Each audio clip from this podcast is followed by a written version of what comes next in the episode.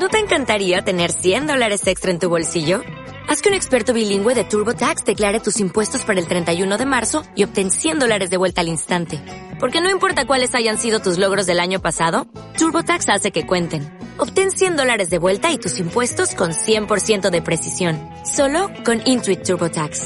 Debes declarar para el 31 de marzo. Crédito solo aplicable al costo de la presentación federal con TurboTax Full Service. Oferta sujeta a cambios o cancelación en cualquier momento.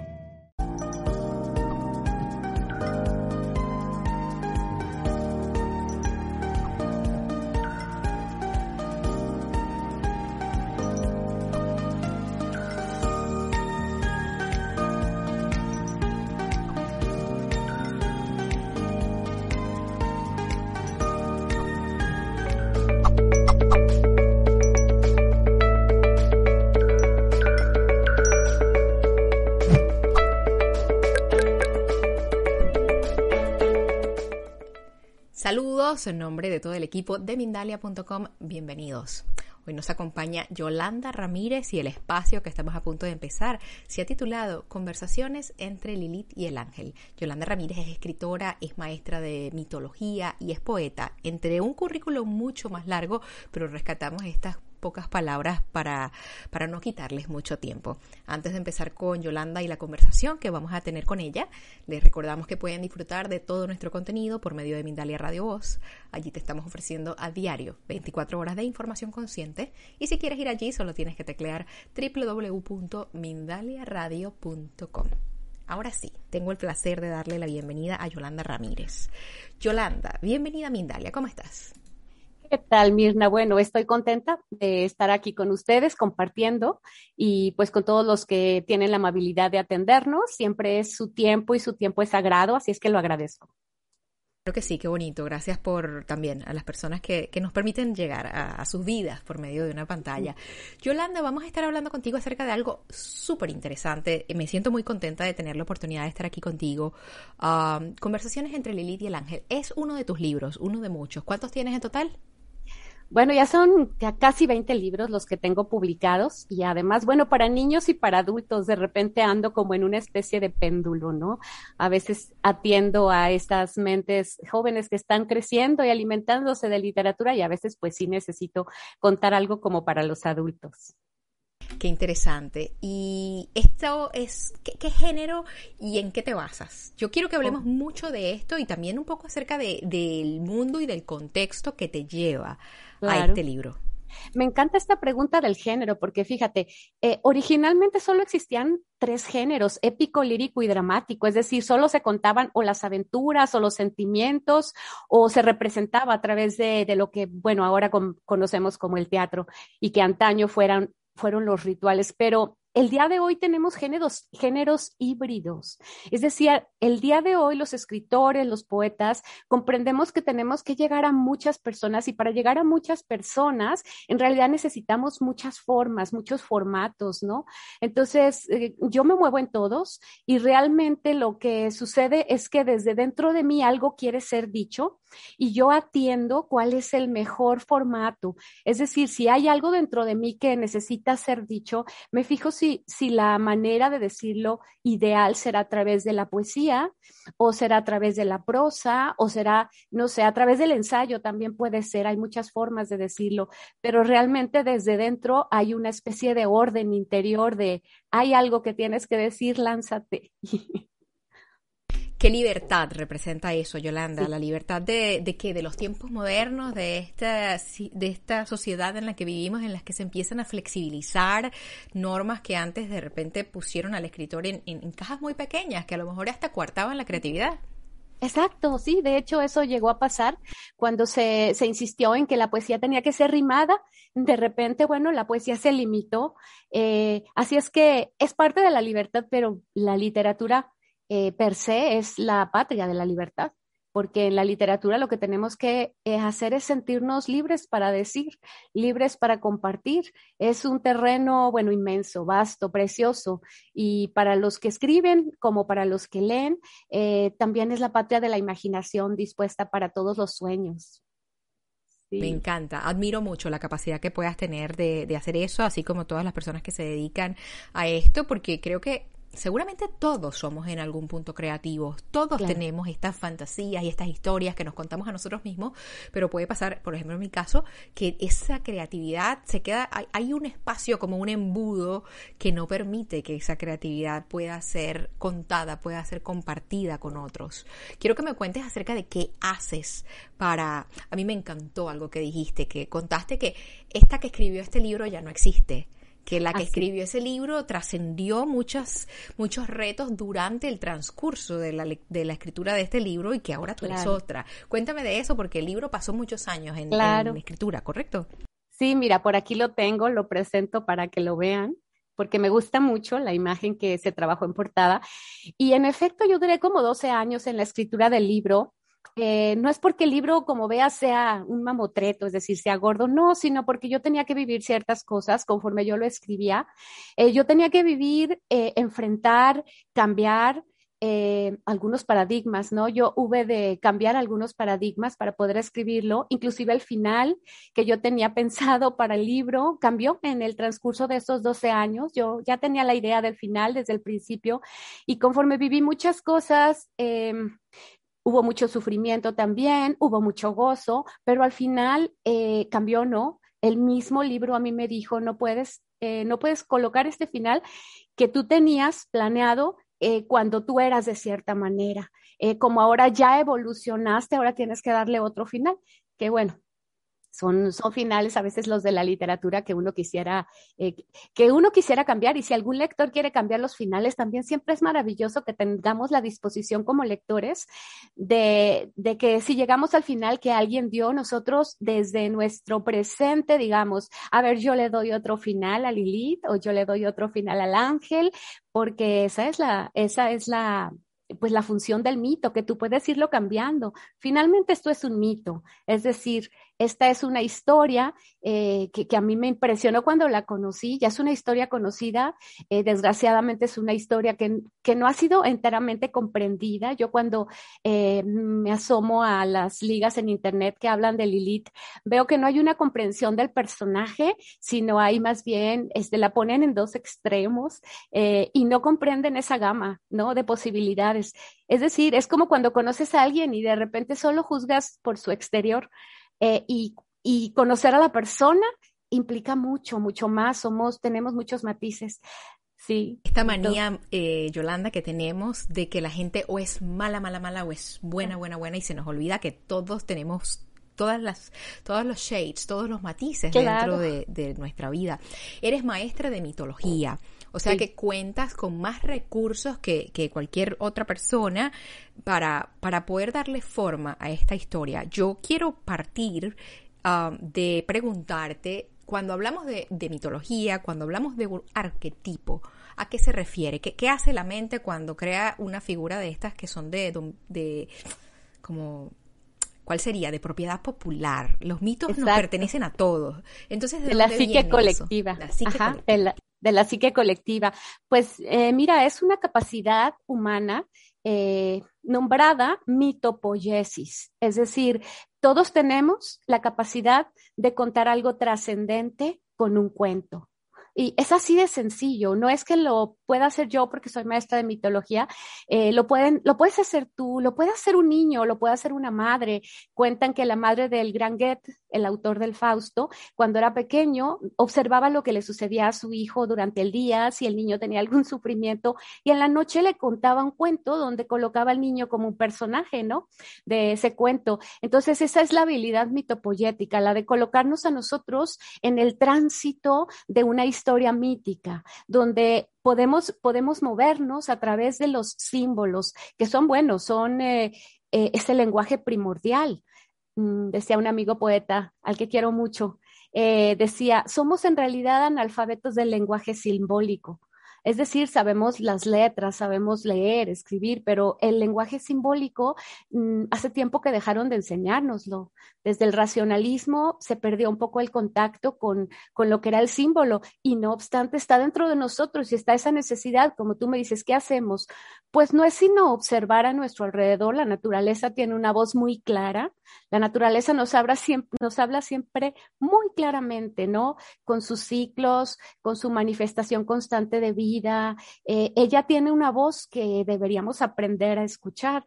Y desde ahí, desde ahí se empieza. La mitología nace por el contacto que tiene el hombre con la naturaleza, la observación de, este espacio en el que vivimos. Somos naturaleza. Me, me, preocupa ahora que de repente cuando hablamos de naturaleza decimos como si la naturaleza fuera una y nosotros fuésemos aparte y nosotros mismos somos naturaleza. ¿sí?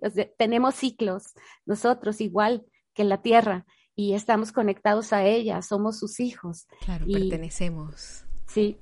Qué bonito. Cuéntame un poco acerca de, del personaje de tu libro. El desde el punto de vista arquetípico, eh, es que son demasiadas preguntas, Yolanda. Yo creo que esto vamos a tener que hacerlo de unas seis horas. esto, es una clase magistral. ¿Quién es el personaje central de tu libro? y vamos a desmitificar un poco. Claro. Bueno, mira, para presentarte al personaje principal, quiero decirte cómo lo conocí, porque se me hace muy importante. A mí me impresionó. No es un personaje que yo invente, es un personaje que tiene muchos siglos ya. Es decir, yo lo retomo y, le doy y le doy características más de, más amplias que las que tiene, ¿no? Pero yo estaba dando clases de mitología eh, hace, pues, no sé, 12, 13 años y y en mitología estuve analizando los mitos hebreos y ahí me topé con que había una primera mujer, ¿no? En, la, en las narraciones de los textos apócrifos, es decir, textos que no entran a formar parte del canon, ahí de repente yo leí acerca de una primera mujer de Adán y dije, a ver, ¿cómo esto, esto, si lo voy a enseñar, tengo que comprenderlo. Yo realmente aprendo mucho cuando quiero enseñar porque necesito asimilarlo para poderlo enseñar. Entonces me topé con que había una primera mujer y era una primera mujer hecha al mismo tiempo que Adán, también de arcilla, no de una costilla, sino de, una arcilla y al mismo tiempo, y también a imagen y semejanza de Dios, es decir, en un equilibrio e igualdad con su pareja. Y esta, esta mujer, ahí en el, en el texto en donde aparece esta historia, que es el alfabeto de Benzirá, eh, son textos de los rabinos, ahí en, en esa historia contaban que, que, a la hora de hacer el amor, eh, peleaban porque ella insistía en, que Adán le permitiera también estar arriba, porque Adán siempre quería estar arriba y ella pues le decía, es que yo también a veces quiero estar arriba. Entonces, que es simbólico. Este pleito es eh, completamente simbólico, es decir, eh, no es que yo quiera estar siempre encima, es que me permitas también experimentar ese, ese lugar, ¿no? Es, ese ángulo para mirar la realidad. Entonces, Adán pues dijo que no, Obviamente todo esto que está contándoles pues son textos, son midrashim, se les llama midrashim, si quieres otro nombre más sencillo, cuentos. Entonces, eh, ella se enfada porque no la dejan y cuenta el texto que ella sabía el nombre de Dios. Lo cual indica que ella tenía un gran poder, porque conocer el nombre de Dios era estar muy cerca de Dios. Entonces ella pronuncia el nombre de Dios, se monta en una nube y se va eh, indignada eh, al Mar Rojo, ¿no? A, digamos que hacer pues lo que ella quisiera. De ahí es de donde pienso que se ha satanizado el personaje, porque no fue un personaje sumiso, eh, no fue un personaje que se quedó ante una negativa, pero precisamente desde ahí fue que a mí me impresionó. Bueno, primero porque los ángeles no pudieron traerla de regreso. Entonces tenía mucho poder y a mí el personaje, lo, que se contaba, lo que se alcanzaba a contar, que seguramente tenía, eh, mm, tenía algunos pasajes ya, ya cortados y eliminados, eh, porque yo decía, aquí hay cosas que no tienen lógica eh, ella conoce el nombre de Dios, es decir, es poderosa. Ella no la pueden regresar los ángeles, es decir, pudo con los ángeles. Y bueno, decide vivir en, en, soledad, apartada y, y no y no vuelve al paraíso, es decir, paga el precio, ¿no? De no estar en un paraíso donde se le daba todo.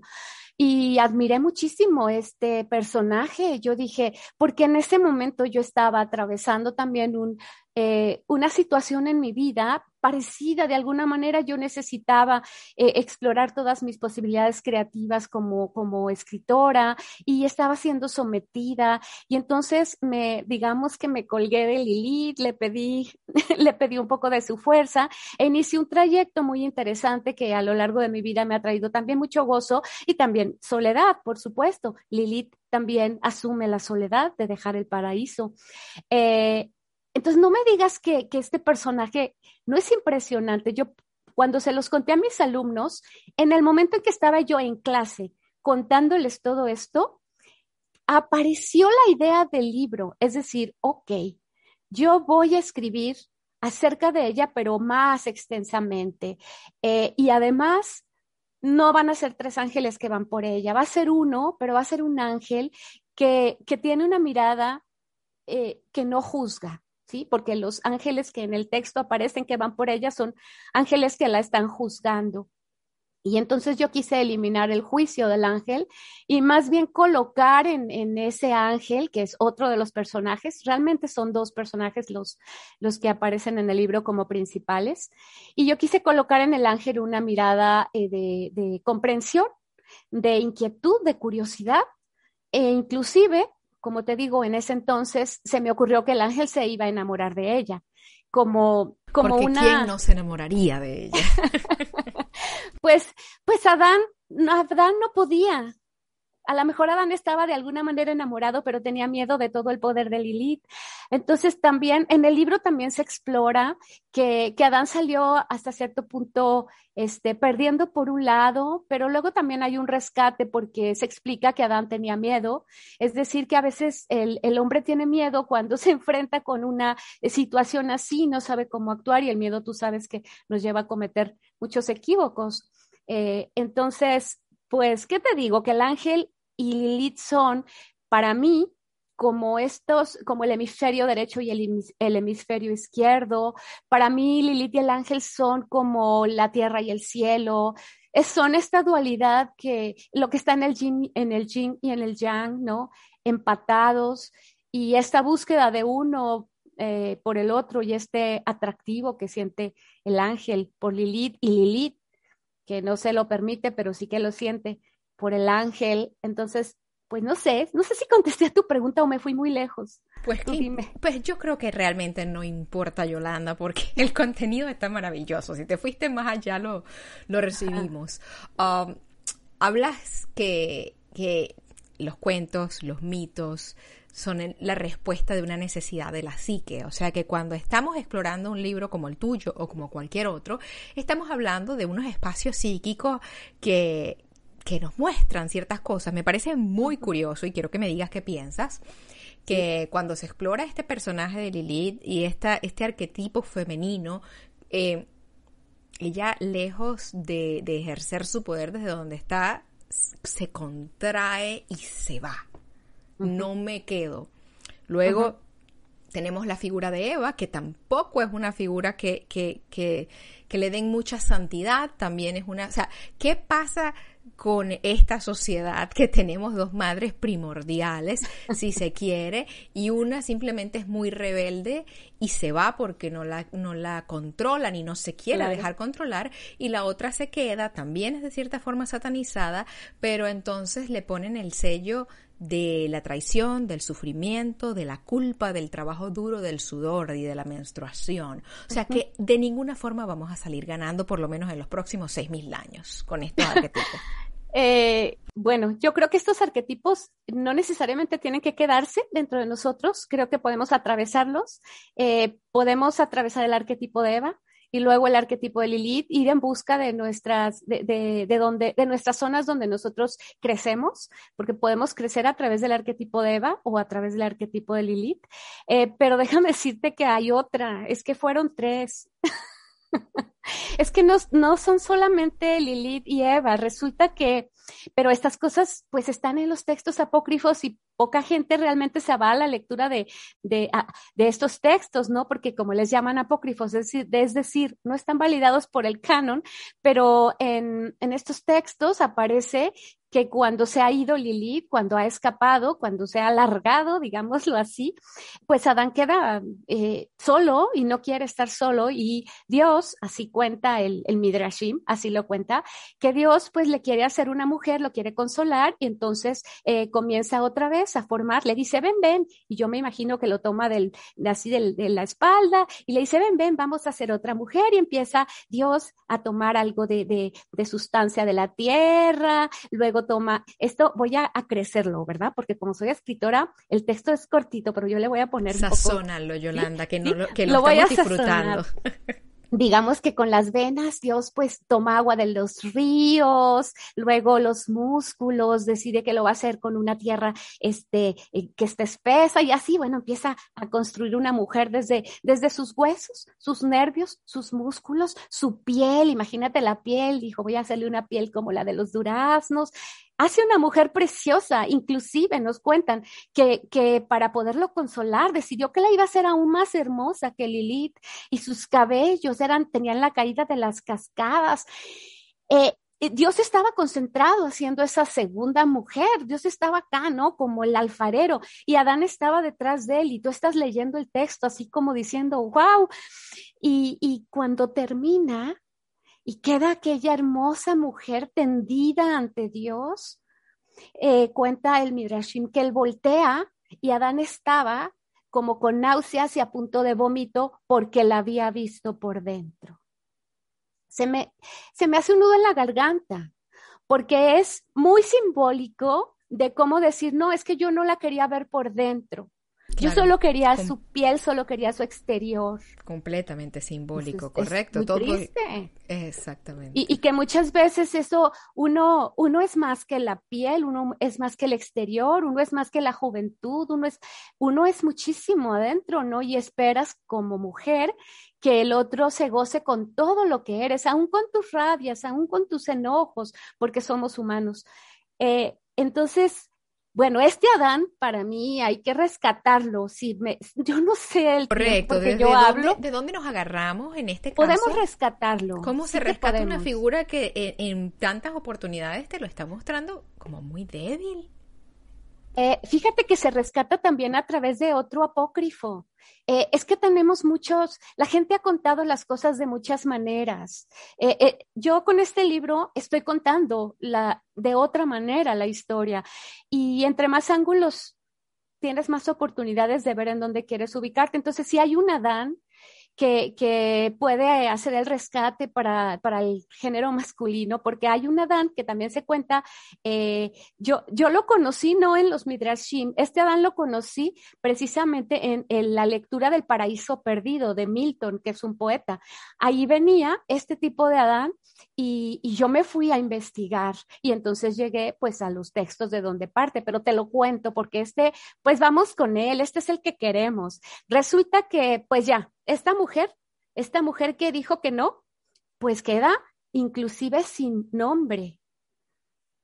Permíteme te, te interrumpa muy rápidamente porque quiero hacer un inciso muy puntual y es el que estamos hablando de figuras arquetípicas, estamos hablando de mitología y, del servicio que tiene esto a la humanidad, que es poner afuera lo que nos está pasando en el interior, ¿correcto? Claro, claro. Todo esto, estamos tratando a estos personajes eh, desde, desde su, posibilidad de enseñarnos a mejorar. Creo que desde ahí estamos hablando de estos personajes como, como potencias de nuestra psique. En ningún momento estamos hablando de, de, realidades tangibles. No es historia. No, es historia ni religión, es la posibilidad de vernos reflejados no, ni, ni historia ni religión. Claro, son, son personajes. Sí hay que aclararlo porque como tomamos personajes que aparecen en, en, libros sagrados, pues a lo mejor yo siempre que cuento esto les digo, por favor, este, tómenlo como literatura. Sí, yo, yo soy escritora y he conocido a estos personajes en muchas historias que no tienen que ver con eh, un libro sagrado, sí, aparte. Pero vamos, eh, vamos a, permitir que, sí, vamos a permitir que Adán tenga tenga una bonita manera de finalizar en esta historia con Eva y por lo tanto con lo que ha quedado en la historia colectiva. Y es que mm, cuando esta mujer desaparece, la mujer que finalmente queda sin nombre, porque no se le quiso eh, ver desde dentro o porque más bien no se le agradó, desde dentro. Entonces, eh, pues bueno, ya es cuando Dios lo duerme, es, esta historia que también es, es, otro cuento que está aparte, esto no lo van a leer en la Biblia porque como les digo son cuentos aparte, este, se duerme a Adán y se, se saca la costilla y entonces mmm, cuentan, ya esta parte es muy conocida, es la que conocemos, pero con una pequeña diferencia, que cuando Eva toma la manzana y la prueba y en efecto se le cae su piel de luz, y le ofrece a Adán para que también tome. Este Adán, que no es el que nos han contado, este Adán lo que hace es meditar. Y cuentan en este cuento que dura tres horas pensando si va a tomar la fruta y a morir o este, se va a quedar ahí solo de nueva cuenta. Y le responde a Eva, le responde, eh, preferiría morir y acompañarte en esa aventura humana que quedarme solo sin ti. Entonces, creo que ahí, creo que es un cierre precioso, creo que con eso Adán, bueno, es el Adán que deseamos, es el Adán que también los hombres desean ser. Yo no creo que los hombres deseen siempre estar culpando a otros de, de, de nada, ¿no? Eh, yo creo que desean tener tiempo para meditar y que sus acciones sean el producto de una meditación y de una reflexión seria. Entonces, ah, pues a partir de esto yo escribo y yo no pretendo que esto sea realidad, esto realmente pues es una historia, eh, como todos los libros que circulan por ahí, como las series que vemos en, no sé, las series o en el cine o en la televisión. Nadie espera que sean realidad, son realidad acá adentro. Es decir, las, las volvemos reales cuando usamos los personajes para transformar nuestra vida, ¿sí? Cuando transformamos nuestra vida por gracias a un personaje, el personaje nos ayuda, ¿sí? Nos, nos, nos toma su fuerza. Yo necesité la fuerza de Lilith para salir de, de una condición de violencia, por ejemplo. Yo, yo vivía una situación de violencia y, y con, la, con la imagen de Eva no hubiera salido. Así es que yo necesité la fuerza de Lilith para salir y para, para construir otra vida donde, donde yo no estuviera en esa violencia que también estaba padeciendo Lilith cuando no se le permitió este, disfrutar de otras oportunidades. La opresión, si se quiere, Yolanda, se puede decir más o menos desde este punto de vista. Sí, exactamente, exacto, sí. me parece bastante interesante y me sigue haciendo ruido el hecho de la mujer que se queda sin nombre por no haber querido ser vista por dentro. Esto, esto tiene una trascendencia que yo creo que no, no tiene límites porque vivimos, bueno, y no solo a la mujer, la mujer también en muchas oportunidades decide no ver al hombre por dentro. Son esas personas que se quedan silentes, son estos yacentes, son estas historias que nunca fueron contadas. Yolanda, ¿qué pasa con la psique? ¿Dónde están las historias que nadie cuenta? Sí, fíjate que esta mujer de verdad es impresionante, ¿eh? Y para los que quieran ahondar, pues toda esta información está en un libro de Robert Graves, que es un especialista en mitología, y Rafael Patay, que es un especialista en hebraísmo. Todo esto está en un libro llamado Mitos Hebreos que la gente puede conseguir. Ya, bueno, los autores ya no están vivos, pero son investigadores. Yo te estoy hablando en este caso de, de eh, antropólogos que están en la investigación de, del tema desde la, desde la parte científica. ¿Sí? Entonces, para los que quieran conocer, pero esta mujer sin nombre para mí es, eh, yo no la he, no, no he escrito acerca de ella porque tal vez no quiera estar en esa, en esa situación, pero a lo mejor hay que retomarla uh, para que las que estén o los que estén, porque déjame, déjame decirte que a veces nos confundimos y cuando un arquetipo es femenino sentimos que solamente las mujeres podemos estar en él y cuando un arquetipo es masculino sentimos que es solo de los hombres. Pero bueno, ya nos lo mostró Jung, eh, que el arquetipo femenino masculino puede vivir en las psiques de los hombres y las mujeres. O sea, podría haber un hombre que estuviese sometido Podría haber un hombre que necesitara la fuerza de Lilith para, para abandonar una situación de violencia, incluso en su trabajo, ¿no? O sea, podría ser un hombre que estuviera siendo sometido en su trabajo, que no fuera, eh, eh, que no se le diera la posibilidad de, ser creativo y que necesitara la fuerza, la fuerza de ese arquetipo. Y podría haber una mujer que sometiera a su hombre o que sometiera a sus hijos, es decir, que no les diera la apertura. Yo creo que eh, en este momento el mundo necesita comprender que no somos eh, hombres y mujeres como, como dos partes distintas, sino en nuestra psique habitan eh, las posibilidades de lo femenino y las posibilidades de lo masculino, el bien de lo femenino, el bien de lo masculino, porque el bien de lo masculino implica el orden, implica la, toma de, conciencia, implica muchas cosas. El bien de lo femenino, pues implica eh, la entrega a la vida, implica la, la creatividad, ¿no?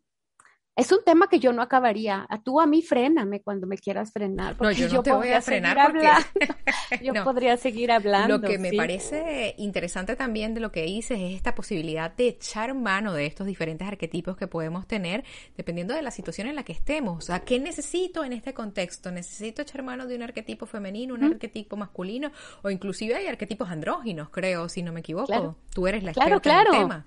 Claro, y sería, sería el, ese, el andrógino, de hecho, es la integración. El andrógino es la integración de estas dos fuerzas que nos mueven y, y bueno, en la psique sería pues lograr esa, esa unidad de los opuestos, ¿no? En la que andamos siempre.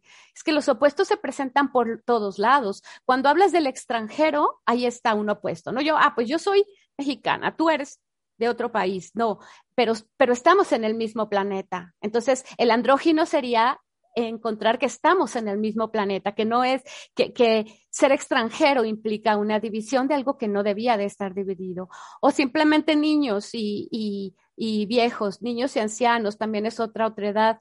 Cuando eh, hay una, una obra, el poema épico de Gilgamesh, es, es una es, sumerio, es un poema sumerio, es de lo más antiguo que tenemos. El Consejo de Sabios estaba formado por ancianos y jóvenes. Es decir, ahí te, ahí te mostraba cómo ese consejo de sabios, y había sacerdotisas, ¿no? Entonces estaban integradas estas fuerzas. La fuerza del joven, este consejo de sabios tenía, por supuesto, la, la, la intención al tener estas dos figuras, los, los ancianos y los jóvenes, de que el joven se iba a arrojar a las empresas ¿sí? Entonces, si fueran puros jóvenes, se arrojarían a todas las empresas, pero los viejos iban a, detener cuando la empresa fuera demasiado arriesgada o demasiado eh, eh, innecesaria. Entonces, cuando estaba el, anciano y el joven en, esta, en este diálogo de, bueno, ¿nos lanzamos a esta empresa o no? A lo mejor el anciano no se lanzaría ninguna y el joven se lanzaría todas y de esta manera se equilibra. Y lo mismo, este, de hecho, esa es la intención completamente del libro y es la intención cuando yo imparto talleres que les muestro el mundo hermoso de la mitología, los arquetipos y los símbolos, les muestro de qué manera eh, entrar a este terreno es entrar pues a nuestro espíritu. Finalmente el espíritu vive en esos, eh, en esos reinos, ¿no? No todo el reino es este material, porque la gente que solo quiere vivir en el reino material pues está perdiendo del espíritu. Y la mitología habla del reino, del espíritu. Tampoco se trata que sean mitos, no, se trata de que está hablando del reino interior. No me digas que para un niño no existe un gigante. para un niño existen los gigantes. ¿Sí? No me digas que para eh, una niña que de repente, no sé, pierde a su madre y la cuida una mujer que trae sus propias, eh, sus propios demonios, no me digas que para esa niña no existen las brujas. ¿Sí? En, el nivel psíquico, o sea, en el nivel psicológico. Entonces, eh, es muy bonito, ¿no? El, el comprendernos desde, desde los arquetipos, los símbolos, ¿sí? Los símbolos van cambiando a lo largo de las, de las épocas. ¿Sí? Por ejemplo, el simbolismo de la serpiente, nosotros acá en México, pues tenemos a la serpiente emplumada, el gran Quetzalcoatl, que era un dios y era, era eh, entregaba la vida, ¿no? Daba la vida, el, el encargado de, de, muchas cosas buenas, pero luego la serpiente la encontramos en otros, e, en otras narraciones como negativas, y es que los, los símbolos cambian.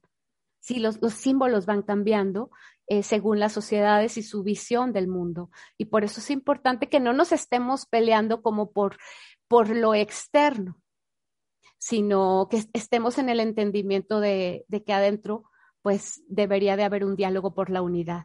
Qué interesante, Yolanda, cuando dices esto um, y, y, esta diferencia que te podemos tener en nuestro simbolismo y cómo nos peleamos porque mi símbolo es el azul y tu símbolo es el verde y se nos olvida que es muy posible que detrás de esos símbolos diferentes la idea sea la misma. Y nos quedamos en, la, en, la, superficie de lo que el símbolo, claro. cómo el símbolo se ve y no lo que el símbolo representa para cada uno de nosotros dentro de nuestro contexto. Exacto, exacto, Mirna, claro, que ese sería el arquetipo, el que está detrás de todo. Y el arquetipo, por ejemplo, sería el de la vida, ¿no? Que luego se va manifestando a través de un montón de imágenes y te peleas por las imágenes cuando estás hablando de la vida. Estás hablando de lo mismo, sí. Quiero que me digas en dónde encuentro tu libro, cómo lo compro, cómo hago que este libro llegue a mis manos y a las manos de quienes nos están acompañando.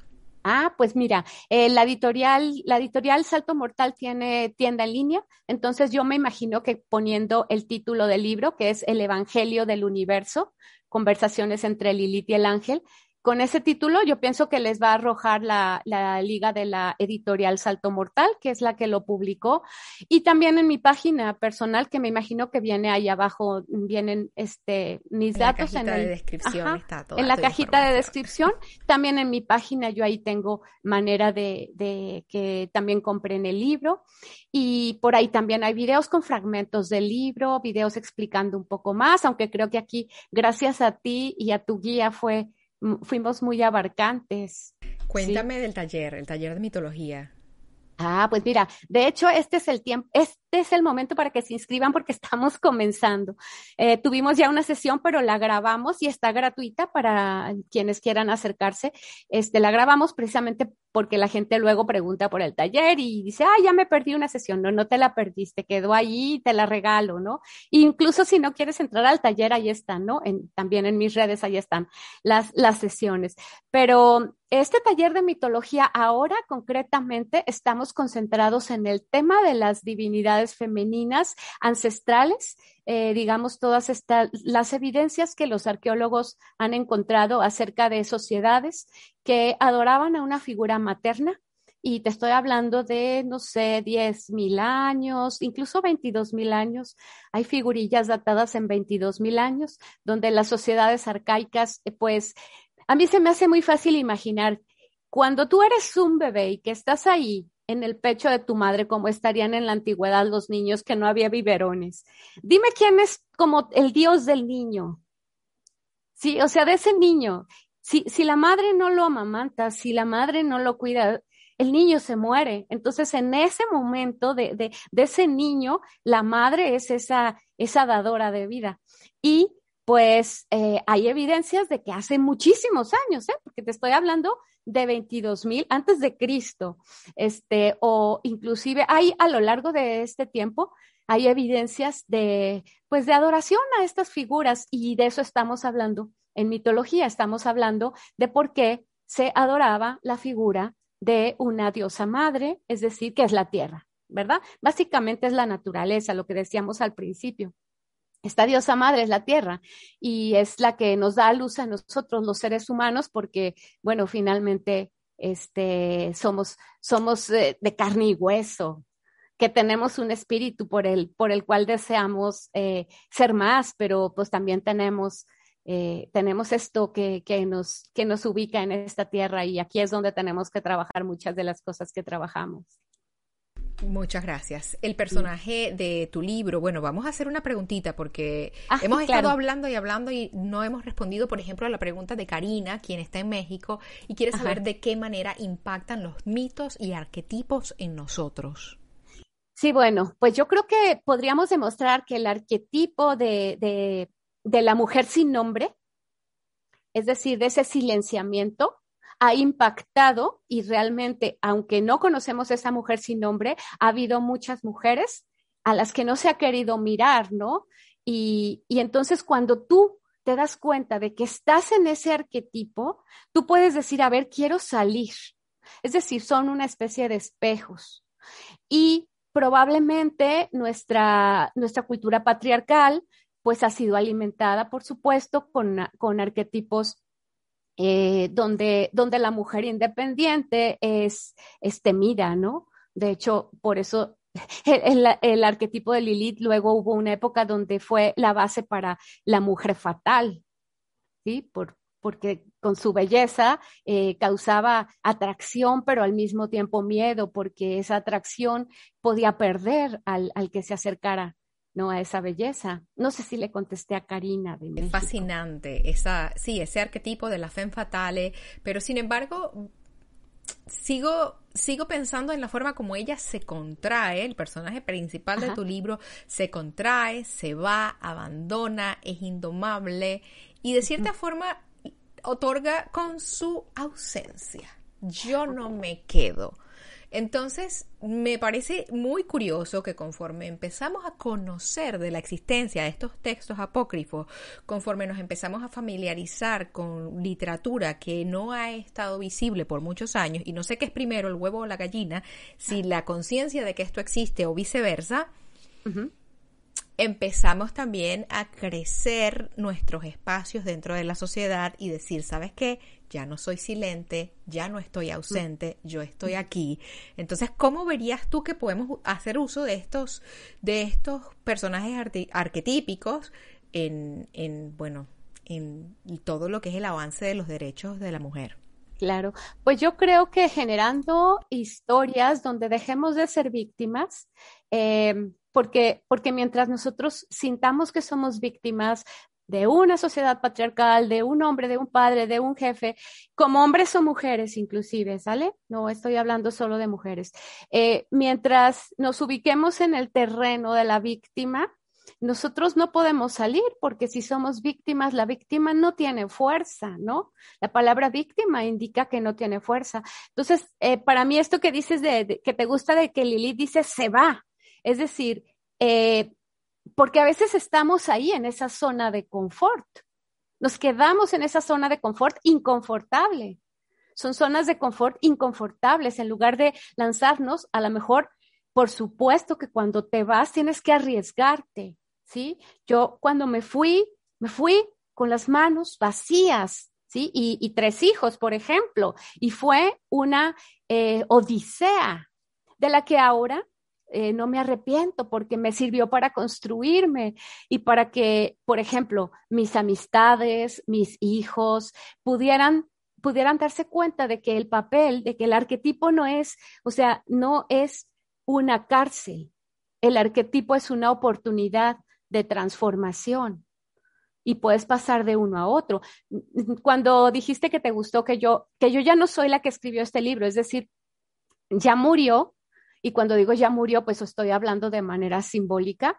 Cuando digo que ya murió la mujer que escribió este libro, es porque eh, todo lo que tenía que vivir desde el arquetipo de Lilith lo viví, pasé página, eh, aprendí y realmente creo que ahora traigo otro arquetipo en, mí, ¿no? Que, que si lo ves por mis talleres, pues ahora es el arquetipo de la diosa madre, la, la, eh, es, es, dejar la cana, es permitir que la cana empiece a, a, indicar el tiempo que llevas trabajando, tus, este, pues lo que cada quien tiene que trabajar, ¿no? Es decir, ya no es voy a ocultar, voy a ocultar este tiempo que me ha dado tanto, ¿no? Es ahora es la diosa madre, no, no la diosa madre, es decir, ya, ya no estoy en edad, por supuesto, ya tengo nietos, pero esta diosa madre como esta que, que abraza, ¿no? Esta, que no solo pare hijos, sino que pare la vida, pares libros, pares alumnos, pares inspiración.